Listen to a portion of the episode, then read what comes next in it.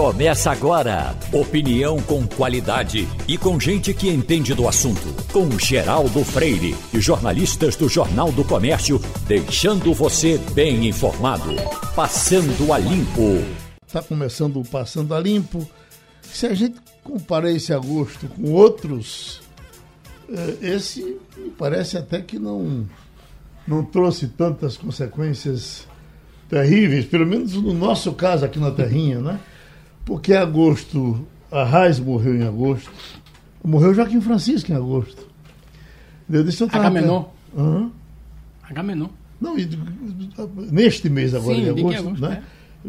Você veja, morreu a Raiz em agosto, Agamenon em agosto, Eduardo em agosto, Joaquim Francisco em agosto. É. Né? É. Uhum. Bom dia, Geraldo. Bom dia, ouvintes. Bom dia, Wagner. Olha, o mês de agosto é tradicionalmente um mês de maus peságios, segundo a sabedoria popular. Mas talvez seja porque, no caso do Nordeste, tem uma, uma, uma coisa muito interessante. É no mês de agosto que a mudança climática faz ventar mais na capital, então tem ressacas. Então, quando a gente olha o noticiário nos jornais antigos, a gente vê que Olinda, Boa Viagem e as outras cidades sofriam com ressacas muito grandes, né? Alguns enchentes aconteceram, alguns casos de, desabamento de chuvas, né? Mas é, é, é um mês que tradicionalmente no Brasil, que não sei como é que é nos outros países, mas veja bem, é um mês que é visto com uma certa resistência. Enquanto o agosto, talvez porque seja o fim do período chuvoso, Enquanto que setembro é, é, visto como uma esperança, né, um período de que o sol vai chegar, a cidade vai ficar mais alegre, né, e também o, o, é, entra no último quadrimestre do ano, talvez seja por isso. A noite de São Bartolomeu, que o doutor Roberto Magalhães sempre fala dela, não foi no Eu 24 de foi, agosto? Foi no 24 de agosto, acho que foi isso mesmo. Até porque São Bartolomeu, eu vejo aqui, não é fácil ver. Não é mas... querendo botar agosto ruim no seu agosto, não, mas agosto ainda não terminou. Sim, temos, é. Né? Em tese, em é. tese pode acontecer você alguma disse coisa esse com a gente. de agosto muito tranquilo. Pois é. Você está pensando em fazer uma besteira ainda hoje? ainda hoje. mas, mas, Wagner, agora, foi tão tumultuado de outras formas que a gente nem teve tempo de, de rememorar essas pessoas importantes. Por exemplo, nós abrimos o programa aqui no dia da morte de Getúlio Vargas eu estava até pensando em falar, mas surgiu outro assunto. Nós não falamos quase nada da morte de, de sobre Getúlio Vargas, não falamos sobre, sobre uh, Agamenon, não falamos sobre, sobre uh, Eduardo, né? É. Uma coisa, uma memória muito recente de, de Geraldo, né? infelizmente, nosso noticiário foi tomado por sinceramente, inutilidades. É, tem sido assim. Nós temos gasto muita energia com Muita energia com hum. coisa que não nos é, leva a lugar nenhum. Pelo contrário, é. só nos leva, se for para algum lugar, para trás. Uhum. Só para trás. Só nos arrasta para trás. Então, tanta coisa útil que a gente poderia estar, tá, poderia estar tá discutindo, ou até, sem a necessidade de discutir essas coisas úteis, a gente parar um tempo para fazer uma reflexão sobre a história. Como a gente poderia Nós fazer nesse mês. Nós estar discutindo agora a crise energética, não é verdade? Muito é verdade. importante. Porque você não sabe quando é que ela vai terminar, e aí fica nessa. Hoje eu estava ouvindo o ministro da Economia, ele dizendo assim: vai sair na urina, vamos esperar é. dar o aumento na conta de luz e as providências. Não, semana passada ele disse que aqui tem que pagar mais caro. Olha, aqui tem que pagar. É, é, ou então, o que adianta ficar sentado chorando? Esse é um assunto que a gente vai falar muito dele a partir de 1 de setembro. Uhum. Por quê? Porque, primeiro, diferentemente do governo Fernando Henrique, que estava terminando um período de governo e não teve problema em assumir os riscos políticos, é, Fernando Henrique chamou o que tinha de melhor, chamou bons técnicos, a gente vai falar disso em breve, mas ele assumiu o problema. Bolsonaro já sabe que a situação é dramática, que a situação é muito pior do que talvez 2001 em termos de, de, de alcance mas é a chamada tempestade perfeita. Vai combinar um aumento da inflação com o aumento do preço do petróleo internacional e com a falta de água na questão do reservatório. Só para você ter uma ideia, neste final de semana, a energia eólica gerou 20% de toda a energia. A energia hidráulica gerou 34% e a térmica 30%. Isso quer dizer o seguinte, que daqui para frente a gente só vai ter notícia ruim. Por exemplo, daqui a pouco vai sair a informação de que a bandeira vermelha vai custar R$ 14,20. Já está decidido, vai ser comunicado oficialmente. Vai de 9,49 para 14,25. Imagina um sujeito que paga uma conta, Geraldo, de 500, de 500 kW. Ele vai ter um aumento de é, 14 vezes 5, né? Quase 90 reais na sua conta, em cima do faturamento dele. Não quer dizer que não, em cima uhum. desse faturamento vai ter isso. Isso é muito complicado. Imagina uma empresa que use mil quilowatts. Eu nem disse aqui que nós estamos tendo hoje o Passando a Limpo com Wagner Gomes, Fernando Castilho e Romualdo de Souza. Como foi o agosto em Brasília, Romualdo? Bom, eu primeiro recordo, Geraldo, bom dia para você e para o nosso ouvinte, que a noite de São Bartolomeu ocorreu de 23 para 24 de agosto de 1572 em Paris, quando o rei mandou matar religiosos protestantes. Acredita-se, não há um número exato, acredita-se que no mínimo 50 mil protestantes foram mortos. Ainda em agosto de 1901, a Igreja Católica da Romênia autorizou a matança de ciganos na região da Transilvânia. Cerca de 6 mil ciganos foram mortos só para rem rememorar massacres que a gente jamais poderá esquecer. Aqui no Brasil, acredita-se que no mês de agosto deste ano, cerca de 15 mil pessoas morreram por causa da Covid-19 mas a questão é apenas lembrança de datas, Geraldo. Uhum. O agosto do Brasil, o agosto do Brasil de 2021 foi um agosto que apesar do trocadilho, não deu muito gosto a ninguém, porque há impasses jurídicos, políticos, administrativos, a sociedade está desnorteada e o cidadão está fazendo as contas, porque vem mais aumento na conta de luz, isso não tem de onde escapar. E como se não bastasse um aumento na conta de luz, o presidente da Associação das Distribuidoras de Combustíveis, que sabiamente criticou o monopólio da Petrobras, disse que até o final do ano o, os combustíveis devem subir um pouco mais, Geraldo. Ex-deputado federal, ex-senador, ex-ministro José Jorge. Doutor José Jorge, o senhor foi o homem que cuidou da crise energética no governo de Fernando Henrique. Já conversamos aqui há umas duas semanas sobre isso e vamos conversar com o senhor novamente.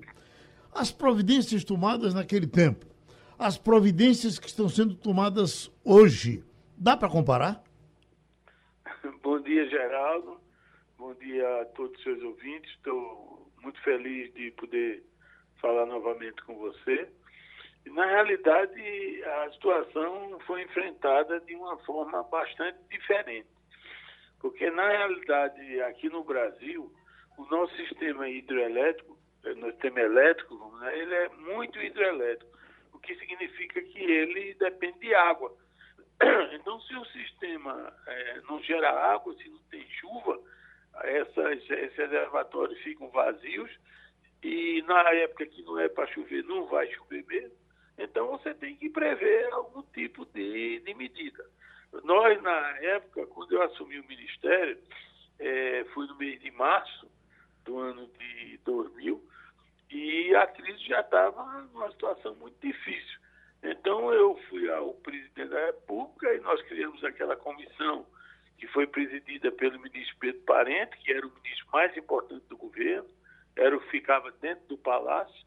E então, a partir de junho, nós começamos a tomar as medidas necessárias para enfrentar essa crise.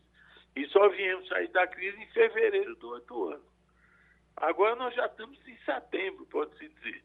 E não foi tomada nenhuma medida ainda mais objetiva. Então, eu acho que esse é um diferencial. Porque quanto mais demorar, pior a situação pode ficar. Para conversar com o senhor, nós temos Wagner Gomes, Fernando Castilho e Romualdo de Souza. Wagner. Bom, queria saber, doutor José Jorge, o que é que a gente pode pensar, doutor José Jorge, em relação ao futuro, à geração de energia no Brasil? A gente já tem, inclusive, que na contramão da crise hídrica, o Nordeste acabou de bater um recorde de produção de energia solar.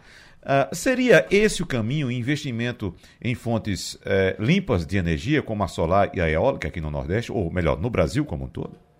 Olha, eu não tenho dúvida que essa é, é será o caminho, tanto energia solar como energia eólica, é, no médio e longo prazo. Mas acontece que no curto prazo, essas energias, principalmente a energia solar, elas, elas ainda trabalham com usinas relativamente pequenas em relação à demanda do Brasil. Então você tem que investir na energia solar, investir na energia eólica, continuar investindo em, em energia hidroelétrica e ter como garantia as energias térmicas, principalmente térmicas a, a gás, que tem uma poluição menor. Então, na verdade, você tem que fazer um mix. Mas o que vai mais rápido nesse momento de crise, em que você não conta com energia hidrelétrica, que representa mais da metade da, da, nossa, da nossa capacidade, é você tem que trabalhar com energia térmica, que infelizmente é uma das mais caras que tem. É. Agora, é, só para complementar esse assunto, doutor José Jorge, é, no programa de capitalização da Eletrobras, o governo praticamente deixou a geração de energia limpa, ou eólica e solar, de fora e cobra um investimento muito alto em energia térmica. O senhor achou acertada essa decisão? Não, veja bem, na verdade, a energia térmica, eles é, deram prioridade à energia térmica por uma questão de, de prazo. É que, na verdade, se você for tentar resolver esse problema de curto prazo é, através da energia eólica ou através da energia solar, você não vai conseguir. Porque o que você precisa agora é de garantia. E quem dá a garantia é a energia térmica. Você liga e desliga na hora que você quer e que você pode implantar rapidamente. A diferença de prazo de implantar uma energia térmica é, vamos supor, de um ano para cinco anos de outras energias, entendeu? Eu acho que essa foi a razão que ele. Porque, na verdade, na verdade, você tem que atacar o sistema de uma forma sistêmica, é, é atacando todas as formas de produção de energia. Você não pode dizer, não, eu só quero energia eólica, eu só quero energia térmica, eu só quero energia hidrelétrica. Isso tem que ser um mix. É o estudo desse mix e, a capacidade de gerenciar bem esses investimentos que vai diminuir o nosso risco. Porque enquanto nós formos é, cerca de 70%, 60% hidroelétrico, nós vamos sempre ter um risco de não haver chuva. O que nós temos é que minimizar esse risco. E na hora que o risco vier, na hora que tiver uma situação ruim, você tem que enfrentar logo. O grande problema dessa situação é que, só para você comparar com 2000, 2001, nós começamos a enfrentar a tomar medidas assim, objetivas, o racionamento, é, a partir de junho, se não me engano, ou julho. Agora nós já estamos em setembro e não tem nenhuma medida para ser tomada. Essa medida de dar, é, pedir para as pessoas economizarem, assim, sem tomar uma medida assim, mais objetiva, de prêmio, de posição, ela na prática não funciona, ninguém nem se lembra na hora. Eu acho que essa é, que é a questão é que você tem que enfrentar com agilidade, tem que reconhecer. Porque o governo, outro esquema que ele está dizendo é não reconhecer. Você tem que reconhecer e dar a cara a tapa.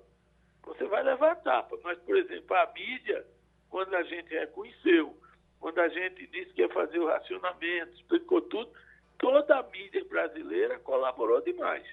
Eles bateram por um lado do governo, mas colaboraram por outro. Todos fizeram cartilha, todos é, participaram, todo mundo. Então, essa é a participação que se precisa. Mas, para isso, o governo tem que reconhecer que realmente a situação é, é grave. Porque uma coisa é você ter um racionamento e você vai diminuindo o consumo de energia. Outra coisa é você ter um apagão. Porque o apagão, a energia cai de uma vez só. E a energia, você não pode impedir que as pessoas liguem. Então, se eu estou produzindo 100 e numa determinada hora, geralmente nessa hora de 17 a 19 horas, se liga para consumir 110, não vai ficar 10 sem energia, não. Vai cair o sistema todo. Entendeu? Esse é, é o problema. O sistema não, não, não, ele não derruba 10%, não. Ele derruba o sistema todo tiver mais consumo do que oferta. Essa, essa gravidade do apagão é muito bom que, que se advirta sobre isso, né? Porque na verdade, o Castilho agora. Bom dia, doutor Zé Jorge. Eu sempre lembro do doutor Zé Jorge porque o presidente dizia que ele era o ministro da má notícia. Foi ele quem levou a, a, a, a notícia de que nós teríamos um racionamento. Mas, ministro, tem uma curiosidade para saber o seguinte: nós estamos num período muito sério, o governo não reconhece realmente. É, há fortes indicações de que o presidente teme que isso impacte na sua é, popularidade, mas nós temos um quadro real aí. Mas eu queria levantar um pouco a questão do, da questão da hidrelétrica, né? É, desde o governo Dilma é que o setor elétrico deixou de investir é, na questão da hidráulica, se criou-se uma mística de que a, a, energia verde resolveria tudo, a solar, a eólica, quando isso não é verdade, e se demonizou a energia térmica. Eu queria que o senhor nos colocasse um, da importância da energia térmica, e é uma coisa que ela não veio só para substituir a questão do apagão que nós podemos ter em 2021, mas ela vai fazer parte, uma parte importante da nossa matriz a partir de agora. É isso mesmo? É isso mesmo, porque a energia térmica, principalmente a energia térmica feita com gás natural, ela não tem um nível de poluição assim do mais alto. O que tem maior nível de poluição é quando a energia térmica ela é gerada através de óleo combustível e outro tipo de óleos. Que aí realmente a poluição aumenta muito. Mas com energia é, é, gerada a partir do gás natural, que o Brasil agora já tem uma quantidade razoável e vai ter mais ainda, ela é importante para ela servir de backup. O que é backup? É a segurança do sistema. Você não vai o tempo inteiro gerar energia é, térmica, porque ela é bem mais cara. Mas você vai ter que ter ela para, no momento de crise, você então gerar, aumenta o custo, mas você não fica sem energia. Porque o maior custo de energia é você não ter. É, é, você vai pagar mais caro, mas vai ter energia. E se você não tiver energia, o que é que vai acontecer? Você imagina o caos de uma cidade como São Paulo, o Recife mesmo, às 5 horas da tarde, a, apaga a energia, dá um apagão e você tem todos os sinais de trânsito apagados, tudo escuro. Você vai ter 500 problemas a partir disso. Então, eu acho que a energia térmica, eu, eu sou da tese seguinte: você não tem que rejeitar nenhum tipo de energia. Tem, o, tem que escolher todas, a não ser aquelas que têm um altíssimo grau de poluição, que vão sendo substituídas gradativamente. Aí você, nesse mix, aí você prioriza as mais, as que têm menos poluição, as que têm custo mais baixo. Aí você vai fazendo um modelo que lhe permita usar de forma correta qualquer tipo de energia a ser gerada. Vamos para Brasília, Romualdo de Souza. Ministro, bom dia para o senhor. Eu não sei se o senhor está em Brasília, mas ontem à noite choveu um pouquinho, sobretudo aqui na região eh, do Lago Sul e, e na Asa Norte, ministro. O que significa na prática que a alegria do brasileiro é tão grande quando cai umas gotas de chuva que a gente já imagina que a crise hídrica está resolvida e não está.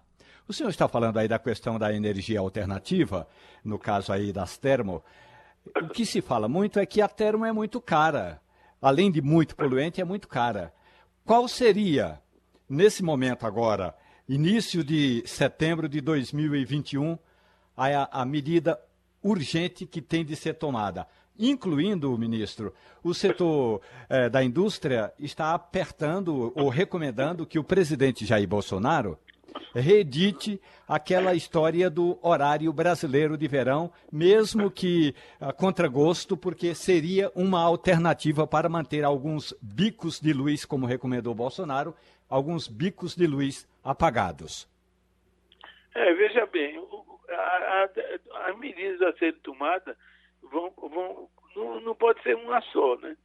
Você tem que ter medidas do lado da oferta, isto é, você tem que ampliar a oferta com novas usinas, seja de que tipo for, principalmente nesse momento de, de falta de energia, e você tem que tomar medidas do lado da demanda, ou racionalizando a demanda, ou, ou diminuindo a demanda. Porque você, o grande problema da, da, do apagão é na hora do pico. Não vai ter um apagão às três da madrugada com todo mundo dormindo. O apagão, se houver, vai ser em torno de seis horas da tarde, quando todo mundo está ligando luz para tomar banho, para cheirar, para ver televisão, enfim. É quando o consumo aumenta. Então você tem que procurar deslocar esse consumo. Então a indústria, por exemplo, uma medida pode ser, bom, você vai ter um incentivo para você, em vez de operar nesse horário, você desligar sua energia nesse horário e você operar de madrugada. A energia vai ser mais barata para você. Por outro lado, tem alguns moradores que podem ter incentivo para não consumir energia nesse horário. Porque o grande problema do apagão é o horário de pico. Não é de manhã cedo, de madrugada, aí não vai faltar energia. Porque você trabalha com fogo. Você hum. não trabalha na energia. Então você tem que ter um, um, uma série de medidas do lado de aumentar a oferta e do lado de diminuir a procura, a demanda, para que haja um equilíbrio entre essas duas. Porque, na realidade, cada vez que a, a, os reservatórios vão diminuindo, você vai aumentando o risco de não ter como controlar. E a outra questão também é que essas hidroelétricas, os reservatórios, eles são trabalhados para mais de um setor, eles não trabalham só para o setor elétrico. Então, tem hidroelétrica, por exemplo, que quando chega em 15%, ela tem que parar de tirar água, porque essa água é utilizada para turismo, para agricultura, para outras medidas. Isso também tem que ser estudado para ver se vai ser possível manter isso. Ou se não vai ter que gastar toda a água possível para poder manter o sistema funcionando. Quer dizer, são medidas complexas, não tem uma medida só que a gente diga que vai resolver o problema. São muitas medidas que, sem tomar, dá tempo. Todo mundo sabe mais ou menos o que tem que ser feito. Agora, o principal problema que eu vejo hoje é que está demorando muito. Já estamos em setembro e não se começou ainda a tomar medidas efetivas. Pronto, a gente dá um abraço grande no ex-ministro José Jorge, encerra essa conversa com o nosso José Val Peixoto, nessa bela orientação que ele dá às pessoas sobre o rádio, que desde agora a gente já vai lhe dizendo, não custa nada você manter seu rádiozinho com a pilha, porque no apagão a internet para de funcionar, o computador para de funcionar, tudo para de funcionar. Só fica o rádiozinho. A rádio se mantém porque ela vai com energia própria ou com o motor próprio, com gasolina, né? Óleo diesel. Óleo diesel. Então, escute José Val Peixoto dando um recado para o ouvinte de rádio. Rádio Jornal, a estação primeira da notícia, fazendo história. Você se lembra do apagão? De repente a luz acabou tudo apagou, menos o rádio. Porque ele continuou ligado no carro e no escritório, como ele é a pilha, continuou ligado porque todo mundo ligou o rádio. Em casa, porque de repente a geladeira parou. Nos escritórios, porque de repente os computadores se desligaram e os elevadores estacionaram. O que é que houve? Foi o rádio que informou. São coisas simples da vida. A gente nem percebe. Você já imaginou, por exemplo, o que é o rádio para um deficiente visual? O rádio é o mundo. O rádio é o infinito. O rádio é o universo. Minha gente, tem aí o programa do governo de Pernambuco, está sendo feita a divulgação para dar dinheiro. É assim, Castilho? É para dar dinheiro mesmo? pelo menos é para ajudar a pequenos e microempresários, né? Uhum. Vamos ver se ele consegue que a capilaridade que o governo está prometendo. Então nós estamos com o secretário Márcio Stefani e o nosso Castilho vai abrir essa conversa com ele para saber de que forma o Estado pode ajudar nesse que, que a gente já torce para que seja o pós-pandemia. Secretário, esse, esse projeto tá. Bom dia. É, esse, é, esse projeto está na lista daqueles programas do Retomada. Me parece que há uma aposta muito grande do, do, governo do Estado em que você criar alguma forma de crédito que chegue na ponta, não só para o microempresário, mas pequenas empresas. É, qual é a sua expectativa desse programa? Ele vai chegar na ponta? Ele tem um diferencial em termos de facilidade de acesso? Bom dia, Castilho. Bom dia, Geraldo. Estava com saudade de falar com vocês. É, bom dia aos ouvintes da Rádio Jornal. É, Castilho, o, o, Estado de Pernambuco tem, dentro dos seus instrumentos, né, a Agência de Empreendedorismo, né, que é uma instituição financeira que sim é, está apta a conceder crédito, Geraldo, isso é importante, em condições bem mais baratas do que o mercado, certo?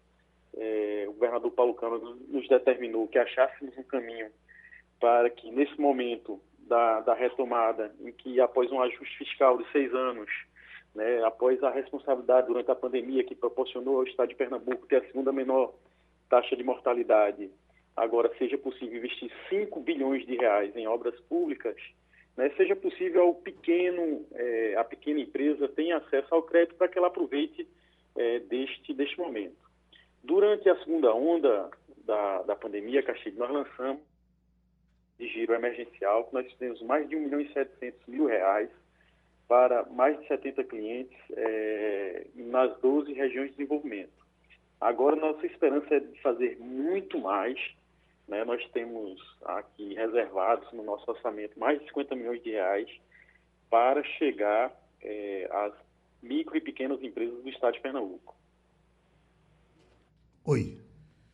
Bom, secretário Márcio Stefani, então vamos dar logo o caminho das pedras. A gente sabe que o projeto está na Assembleia Legislativa de Pernambuco, ninguém duvida que não seja aprovado, mas é, para que o, os interessados possam ir se preparando para receber ou para participar desse programa, que é que o pessoal deve ir adiantando? A gente sabe que tem muita burocracia, tem questão de documentação, as pessoas às vezes não têm muita habilidade com essa, com essa papelada toda. O que é que os interessados podem fazer a partir de agora para se preparar para se inscrever nesse programa? Fé Castilho quer complementar? É só uma informação. Acho que é importante deixar claro que este não é um programa de microcrédito não é um programa para MEI, né? É um programa para uma escala um pouco acima, né? É isso, secretário? Na, na verdade, Castilho, ele é um programa destinado é, para pessoas jurídicas, certo? Tem que estar formalizado. Né? O microcrédito é para pessoas que estejam né, no mercado informal ou informal. Até o MEI aqui, Castilho, se a pessoa for formalizada, é, é, possível sim concedermos o crédito, um crédito acima dos 5 mil reais. Ele vai de 5 a 100. Né? E outra, Wagner, é bom importante dizer que aqui nesse caso, como nós somos a AGE, uma empresa, ela ela prescinde é, da aprovação na Assembleia, certo? Aqui nós fizemos é, a reunião de conselho, foi autorizada a criação da linha. Então, a todos que nos ouvem, essa grande audiência da Rádio Jornal, o caminho, não vou dizer das pedras não, mas o caminho do Eldorado, certo? Será é, que acesse o nosso site, o www.age.pe.gov.br, repito, www www.age.pe.gov.br. Ao abrir a página, está lá é, o anúncio da, do Crediage Retomada, que é o nome da nossa linha. Clica-se ali e preenche os documentos. Nós estamos, é, Castilho, Wagner e, e Geraldo, nós estamos aqui com a equipe preparada para tirar dúvidas. É, no nosso site tem um telefone, você pode acessar, estamos com estamos com uma equipe no WhatsApp para responder, tirar dúvidas. É, o que a gente costuma muitas vezes chamar, né, né Wagner, de, de, burocracia, é necessária garantia? Sim, é necessária a prestação de garantia, é, que é em torno de 130% do crédito pleiteado. Pode-se acessar o, um fundo de aval, existe um fundo. Eu não tenho a garantia, eu não tenho um carro, eu não tenho uma casa. Então, como é que eu faço? Né? Existem fundos de aval, existe um fundo de aval do SEBRAE que ele cobre até 80% do valor. E muito em breve, aí sim, Wagner, nós estamos já mandando para a Assembleia Legislativa é a criação do fundo de aval do Estado de Pernambuco para que complemente e que a gente é, seja possível a garantia. É, desse, na, nesse primeiro momento, né, não só nós somos uma agência, temos apenas uma sede aqui é, no Pina, mas tudo por meio virtual, tá? Então, quem nos ouve, tudo no, em meio virtual. E voltando só um pouquinho, Castilho, o MEI pode pegar até 21 mil reais. E o, a, a, microempresa e a empresa de pequeno porte, que é aquela que, que faturou até 4,8 milhões de reais no ano passado, ela pode pegar até 100 mil reais e condições boas. Né? Para quem já pegou o Pronamp ou quem não conseguiu o Pronamp, nós temos 36 meses para pagar, com até 3 meses de carência, certo? Então você vai começar a pagar aquelas empresas que, é, que tomarem o financiamento em três meses, com uma taxa de 0,99% ao mês. E, e lendo a, a, coluna de Castilho e ouvindo ele em outros comentários, né, Castilho, enquanto o Copom né, faz um aumento da taxa Selic, da taxa básica, o Estado de Pernambuco ele baixa a taxa para que mais gente tenha acesso ao crédito. Secretário, secretário, só mais uma coisinha. A gente sabe muito bem o tamanho da crise, uh, o percentual não só de famílias, mas de empresários também bastante endividados no Brasil neste momento. E, evidentemente, dívida gera problemas. E a gente acompanha durante os outros, os outros programas de crédito, inclusive do governo federal aqui, muita reclamação por parte dos empreendedores de não conseguirem ter acesso ao crédito porque estão endividados e com, nesse caso, o CNPJ negativado. Uh, uh, nesse caso, essa negativação vai ser motivo de negação de crédito também ou vai haver algum tipo de tolerância por parte do governo do Estado nesses casos? Ela é considerada, certo, Wagner? Não, a priori não é negado, mas é considerada né, na análise até, vamos dizer, quero 100 mil, mas tem uma, negativação que impede, é, que me impede ter um fluxo de caixa disponível para pagar o financiamento. Então, é reduzido, mas é, quem está negativado não não se furte, não, não deixe de se inscrever e nós entraremos em contato e discutiremos é, caso a caso.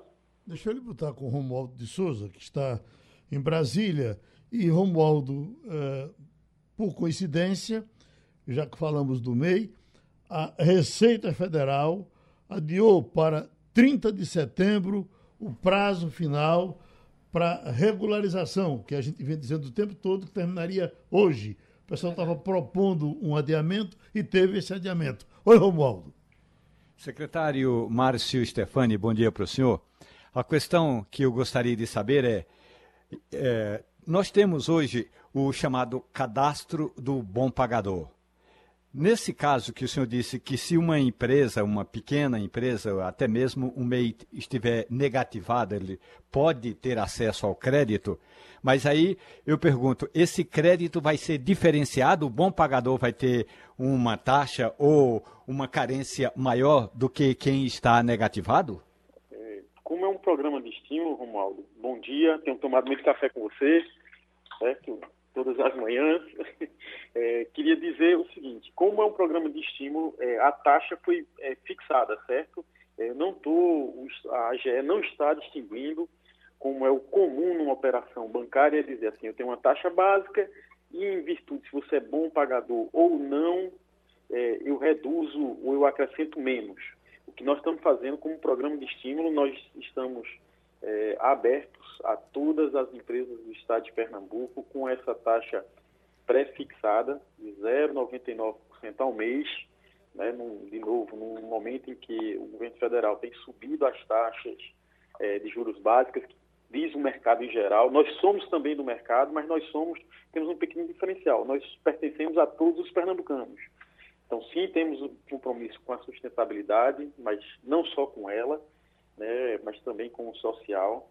E, neste caso, é, o que pode acontecer, Romualdo, é de análise a partir do cadastro positivo ser mais rápida. Então, a gente sabe que tempo é dinheiro, e aqui então nós estamos falando de dinheiro, então dinheiro mais rápido, mais fácil para retomar, mais fácil para recompor é, o capital de giro, e importante também, não só para capital de giro, também para investimento.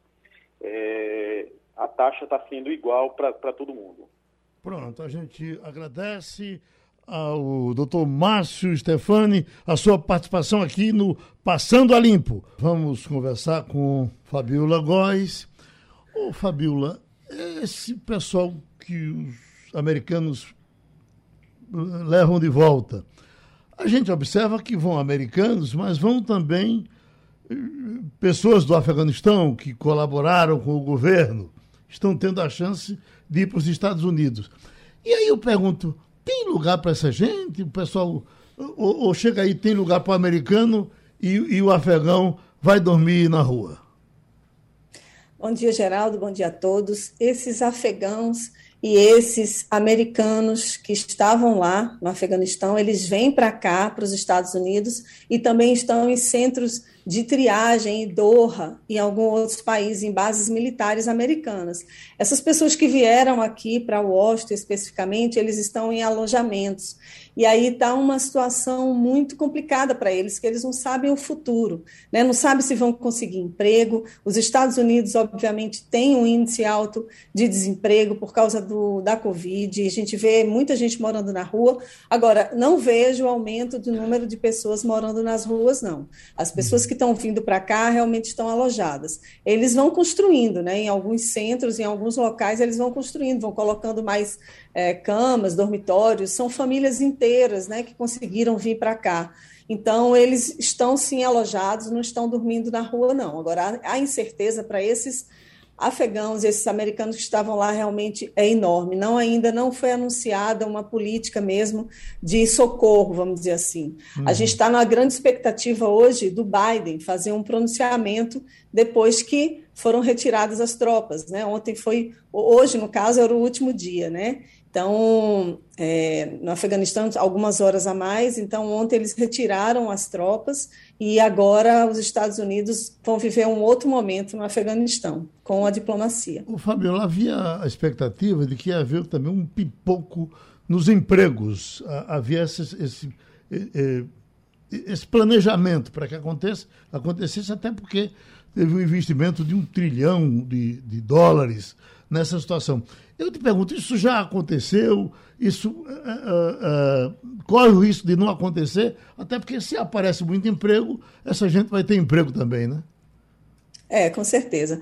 Geraldo, a grande expectativa do Biden é a aprovação né, pela Câmara e pelo Senado, já foi aprovado na Câmara, está esperando a votação do Senado, de um pacote trilionário, outro pacote de infraestrutura, que seria um quase um outro big deal, né, um grande momento na economia de recuperação econômica mesmo aqui para os Estados Unidos, e com a criação de milhares de empregos, porque vai ter muita obra. Eles vão construir pontes, vão construir, é, enfim, ruas, avenidas, e ele está botando toda a fé nessa recuperação econômica também, nesse pacote trilionário que está para ser aprovado né, no Senado agora. O problema é que Biden está enfrentando uma crise tremenda, né, não só na, politicamente falando, de um país extremamente dividido, agora essa história do Afeganistão, aí tem furacão que atinge a costa dos Estados Unidos, então ele está vivendo um momento muito difícil, muito complicado, e meio que se deixou de lado um pouco a geração de emprego está andando, isso daí é um, é um foco dele de recuperação econômica, ele já anunciou bilhões,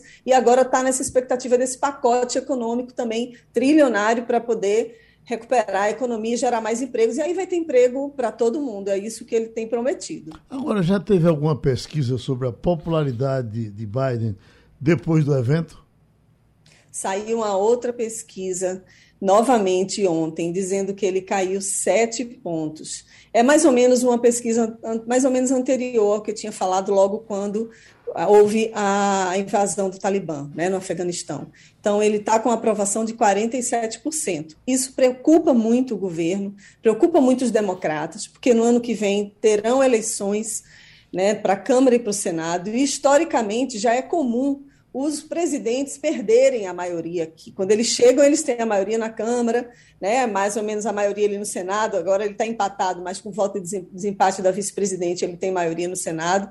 Mas a previsão é que geralmente isso cai. Então, se ele está com essa imagem desgastada, se politicamente ele está assim, então a gente acredita que ele vai sofrer uma derrota no, no, nas eleições do ano que vem, a não ser que haja alguma coisa muito difícil, muito diferente, né? Uhum. Porque a popularidade dele caiu muito com essa retirada apressada das tropas do Afeganistão. Lembrando que dia 11 de setembro está né, se aproximando, que é o aniversário das, da queda das Torres Gêmeas. Ele não certamente queria estar tá em um outro momento né, nos Estados Unidos e não queria estar tá perdendo essa guerra, mas ah, o cenário realmente é, é devastador para o Biden. Wagner? E tem outro cenário preocupante, né, Fabiola, que é o avanço da Covid novamente. Já são quase 100 mil americanos hospitalizados e as, infec as infecções estão avançando. Né? Então, o que é que o, os Estados Unidos estão planejando para tentar conter esse novo avanço. A gente sabe muito bem, como você já relatou aqui, no início a vacinação avançou a passos largos, mais de 4 milhões de pessoas vacinadas por dia, mas a vacinação esbarrou num teto chamado negacionismo. Alguns estados, inclusive, comentei ontem com o secretário de Saúde de Pernambuco, como o estado da Flórida, que aboliu o uso de máscaras, que permitiu aglomerações, voltou a ter um número enorme de infecções, apesar de ter avançado nas, uh, nas imunizações também, Fabiola. E qual o cenário que se desenha hoje aí nos Estados Unidos para os próximos dias, os próximos meses em relação à Covid-19? Cenário é Wagner, o, o péssimo Wagner, bom dia. A previsão é de que mais 100 mil pessoas morram até o final de dezembro. Imagina só. Os Estados Unidos já está quase se aproximando de quase 100 mil mortos, 600 mil mortos. Né? Então, eles estão apostando na, na solicitação, numa campanha de conscientização para que as pessoas se vacinem. Eles estão pressionando as empresas particulares também para cobrar dos seus funcionários. Agora, o, o, número de casos continua muito alto, o negacionismo ainda é muito alto, 30% da população não quer se vacinar. Aí tem alguns que dizem que só vão se vacinar se forem realmente assim, demitidos do emprego. Aí os patrões exigem, companhias aéreas estão exigindo para os funcionários. É, aqui em Washington, por exemplo, a prefeita ela tem ela tem feito apelo para os moradores convencerem as pessoas. Aí tem distribuição de kits para as pessoas se testarem, né? E se tiver com Covid, ficar em casa, fazer quarentena. Então é um esforço muito grande. O doutor, doutor Anthony Fauci, que é o epidemiologista mais famoso e assessor da Casa Branca, tem feito essas previsões. A Universidade de Washington também fez essa avaliação de que se essas pessoas não se vacinarem, até o final do ano a situação dos Estados Unidos é muito complicada. E aqui já está né, é o, o, o, epicentro né, da Covid no mundo. Lembrando que ontem foi divulgado também que está surgindo uma nova variante na África do Sul, então isso também preocupa além da Delta. Né? Essa variante não seria tão, tão transmissível como a Delta, mas é ainda a continuidade da Covid, o vírus continua mutando, porque tem muita gente ainda que não conseguiu se vacinar, principalmente nesses países da África. Então, o cenário aqui realmente é é desolador, é muito triste, assim, a gente, quando eu cheguei aqui já era, era, era 4, 4 mil mortes por dia, via a Covid ser totalmente controlada, praticamente controlada, né, mais ou menos em abril, maio, as pessoas relaxaram, não precisou mais usar máscara é, é, em lugares fechados e agora todo mundo usando máscara em lugar fechado, já vejo uma mudança no comportamento. Tem muita gente na rua, obviamente sim, porque é verão e as escolas né, reabrindo né, para poder ter aula, então pode ser ainda que haja aumento ainda grande no número de, de mortos mesmo e hospitalizados. Brasília, Romualdo. Fabiola Góes, bom dia para você, tudo bem, Fabiola? Bom dia, tudo jóia, Romualdo, e você? Fabiola, por aqui está tudo em paz. Só para você saber, Ontem caiu umas gotas na chamada chuva do caju.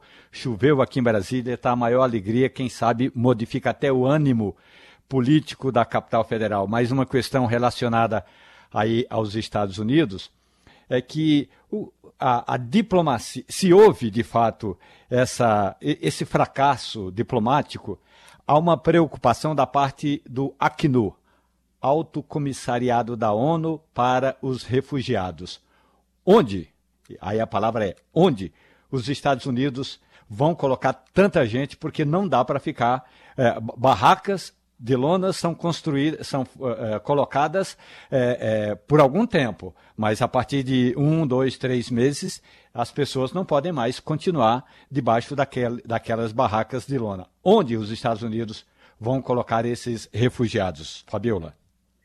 Olha, é uma situação muito complicada para a Acnu, para a ONU como um todo, para os países ricos, né, para os países que não estão querendo receber. Então, a ONU vai ter que ter uma habilidade diplomática tremenda para poder convencer países para poder receber esses refugiados. E vai piorar, viu? Porque há expectativa de que mais de 500 mil afegãos deixem o país, queiram deixar o país, não sei se, gente, se eles vão conseguir fazer isso, até o final do ano. Então, para onde é que vão essas pessoas? É uma crise humanitária, né, sem precedentes.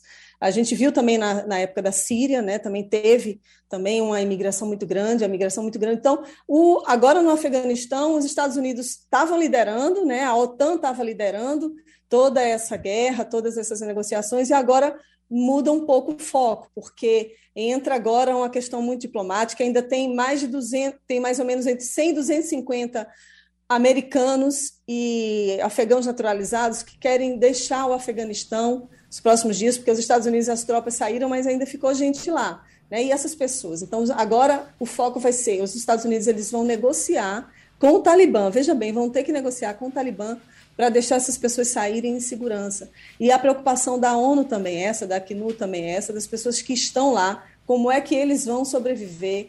O Talibã, a gente sabe que é um regime que, que vai enfrentar oposições né, dentro do governo que eles vão formar. Ontem o Anthony Blinken, que é o secretário de Estado, ele fez uma coletiva dizendo da importância de negociação com o Talibã. Então, de uma certa forma, ele está ali reconhecendo, né, sem reconhecer oficialmente, mas reconhecendo que existe um, uma autoridade ali, vamos dizer assim, no país. Eles saíram de lá e deixaram o Talibã, né, tomando conta. Então, é, vai ter muita negociação agora, principalmente em relação aos direitos humanos, que é o foco, a preocupação da ONU agora com essas pessoas que estão lá, sobretudo as mulheres, eles estão dizendo que as mulheres vão poder sim trabalhar em algumas áreas, saúde, educação, mas assim, é pagar para ver, né? Porque eles entraram, não foi de brincadeira, eles querem colocar a lei islâmica, a Sharia, e impor regras muito ditatoriais e muito rígidas, sobretudo para as mulheres, e também com aquele esquema né, de, de amputação de membros, de assassinatos, apedrejamentos. Então, a, o mundo agora vai ele vai é, é, passar para uma outra fase, né? Saem as armas e agora entram as palavras para poderem conversar e poderem é, ver como é que eles vão governar. Por outro lado, o Afeganistão, é, o Talibã precisa governar com o apoio de outros países. Ele não vai conseguir governar o país sozinho. China e Rússia já estão dizendo que vão dar um apoio, mas esses países, China e Rússia, não vão dar milhões, bilhões de dinheiro. Eles não dão dinheiro, né? Eles vão focar em trocas comerciais mas outros países poderiam, em tese, ajudar financeiramente, mas só vão ajudar se houver uma garantia de que eles vão manter é, essa palavra de respeito, entre aspas, né, de direitos humanos. Não sei como é que eles vão lidar com isso, mas agora é a, é a hora da diplomacia e a ONU, a ACNUR vão ter, vão ter papéis fundamentais a partir de agora, já que os Estados Unidos deixaram o país. Agora, Fabiola, só para pontuar, eu ouvi é, depoimentos de analistas internacionais positivamente surpresos com a atitude do Talibã hoje, após a retirada total dos Estados Unidos do país, é, com a postura do Talibã. O Talibã anunciando que querem manter relações diplomáticas com os Estados Unidos e com os demais países do mundo. Uh, e outra coisa que pontuaram também: os soldados do exército do Talibã, vestidos com roupas norte-americanas, com os equipamentos americanos. Claro, os equipamentos são um trunfo para eles, né? Ele, os Estados Unidos saíram, deixaram o Talibã completamente armados e com os melhores equipamentos do mundo.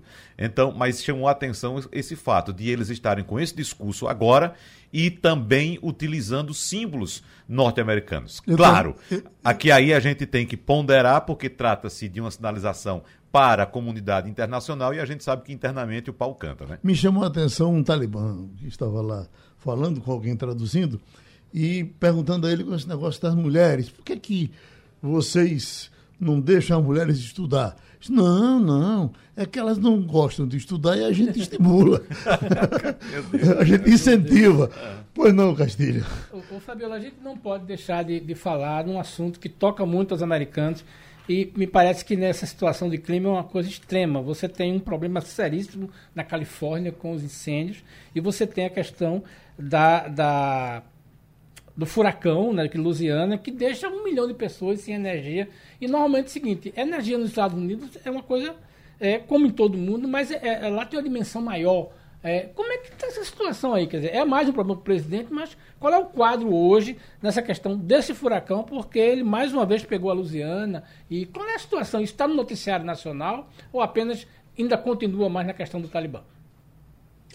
Bom dia, Castilho. Olha, o 16 anos depois do Katrina, que foi um furacão que arrasou com New Orleans, com 80% do solo ocupado por água, 1.800 mortos. Aí chega agora o, no aniversário do Katrina, chega agora esse furacão Ida, né? Ele chegou com força total, agora ele já perdeu força, mas ele arrasou Louisiana. A gente tem visto muito as imagens aqui nas televisões americanas, nos sites de notícias.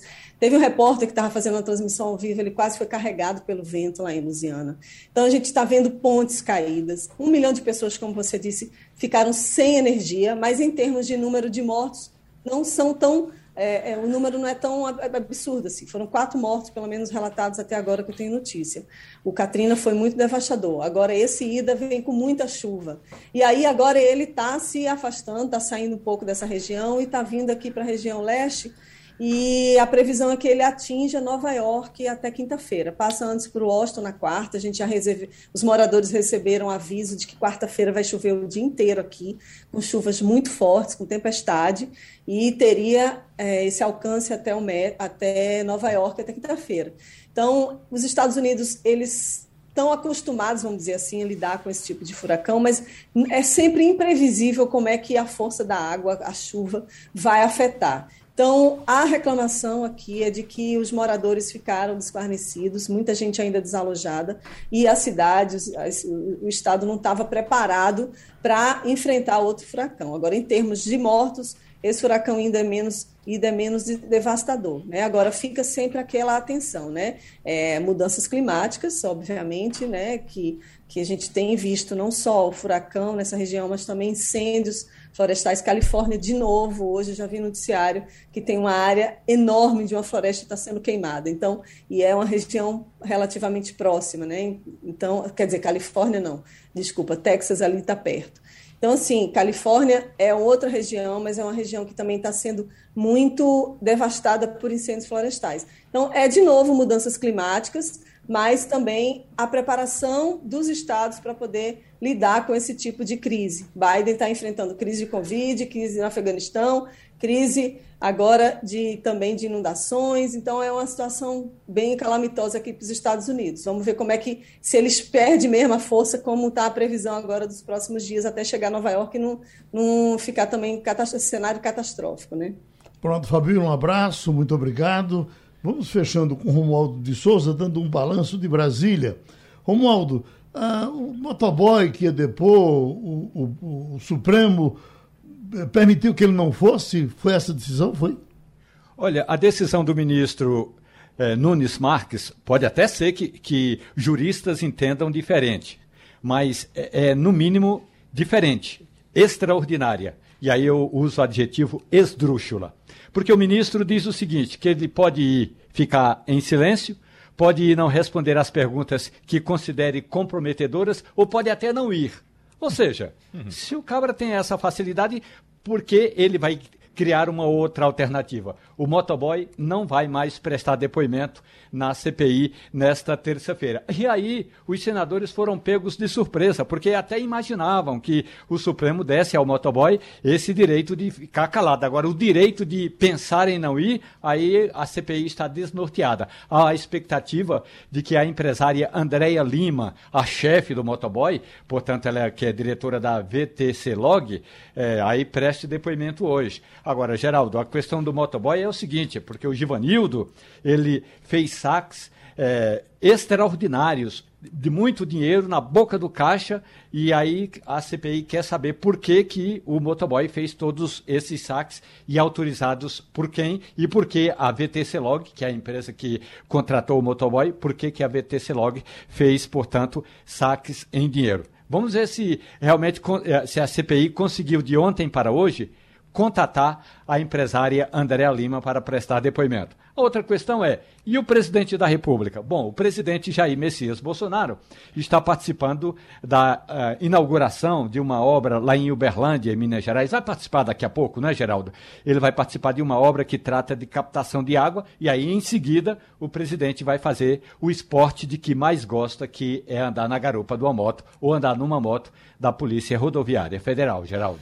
A outra, a outra denúncia, Geraldo, é Aliás, além dessa denúncia, uh, além, além dessa decisão do ministro Cássio, Cássio Nunes, que está gerando muita discussão, teve uma decisão também da Procuradoria-Geral da República de uh, denunciar o, o ex-deputado Roberto Jefferson. Né? E na denúncia de agora, a PGR é, defende que seja analisado um eventual envio do caso, da, do caso de Roberto Jefferson à primeira instância.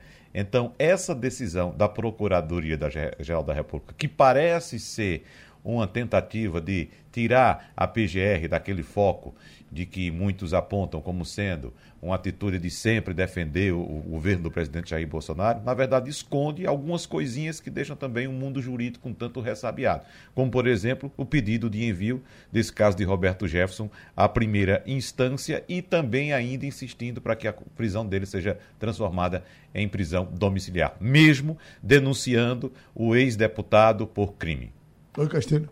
Ô, Romualdo, você pode Diga. me ajudar e aos nossos ouvintes a entender o seguinte: como é que o motoboy está chegando ao STF, né? Veja bem, o STF é uma coisa tão inatingível para o cidadão comum. É, por exemplo, eu, você, talvez Geraldo, a gente não se imagina uma demanda é, no STF. Vou recorrer como ao Supremo. É, como é que vou. Eu sou do comissariado para cá. Pois é. Quem é. é que está pagando né, o causídico que está é, defendendo o motoboy. Chegou por aí essa informação, estou procurando aqui na internet, não achei quem é o escritório Sim. que representa o motoboy. É o da companhia. O, o, o motoboy chama-se Ivanildo Gonçalves da Silva. E ele virou notícia depois que o Jornal de Brasília, que é um jornal é, da capital federal, o segundo mais é, lido por aqui, revelou que Ivanildo Gonçalves da Silva tinha feito é, saques que totalizam Tudo 10 bem. milhões de reais de quatro agências bancárias. Bom, é uhum. é claro que o motoboy estava a serviço de alguém. Ele estava a serviço, segundo a denúncia, da empresa VTC Log cuja diretora, Andréa Lima, deve prestar mesmo depoimento hoje. Aí, o motoboy disse a uma prima que estava sendo é, perseguido, é, muita gente telefonando para ele, ameaçando, então ele pediu que a CPI fosse a Polícia Federal pedir proteção. A, polícia, a, a CPI foi a Polícia Federal, a Polícia Federal prometeu que a partir de sexta-feira à noite o motoboy teria proteção, que, segundo informações que eu apurei, a, essa ajuda da Polícia Federal ainda não chegou. A aí a, parte da advocacia. A parte, o, o, escritório de advocacia que atuou, que entrou ontem no Supremo Tribunal Federal em busca e conseguiu o habeas corpus em favor do Ivanildo eh, Gonçalves da Silva, é o mesmo escritório de advocacia que trabalha para a empresa VTC Log. Portanto, a VTC Log, nesse caso, reconhece que o motoboy trabalha para ela e foi ao Supremo Tribunal Federal. Claro, estava pedindo apenas a questão aí para manter, para ficar em silêncio e para não se comprometer. Mas aí o ministro Cássio Nunes estava, é, digamos, de boa vontade, deu também essa permissão para que ele só comparecesse se quisesse. Olha, Nunes Marques deu o caminho das pedras o motoboy não vai chegar na CPI de jeito nenhum. Nem de moto. Uma notícia rapidinha, Geraldo, que está circulando hoje pela manhã no Brasil todo. O apartamento da ex-presidente Dilma em Ipanema, no Rio de Janeiro, fica na zona sul da cidade, foi arrombado. Então, desde o último sábado, os moradores do edifício é, é, repararam, notaram que a portaria do imóvel tinha sido violada. Né? A portaria, a, a, porta, melhor dizendo, a porta do imóvel tinha sido violada, arrombada e tinha sinais de arrombamento de fato. Mas ainda não se sabe quando de fato esse arrombamento aconteceu, nem as circunstâncias, ou se foi levado algum, algum objeto, alguma coisa do apartamento da ex-presidente Dilma Rousseff. Está sendo investigado ainda. Geraldo, só para finalizar, aos nossos ouvintes e consumidores, a partir de amanhã, em cada 100 kW que você usar de energia, sabe que vai ter mais R$ 14,20 em cima da conta. E terminou o Passando a Limpo. Você ouviu opinião com qualidade e com gente que entende do assunto. Passando a Limpo.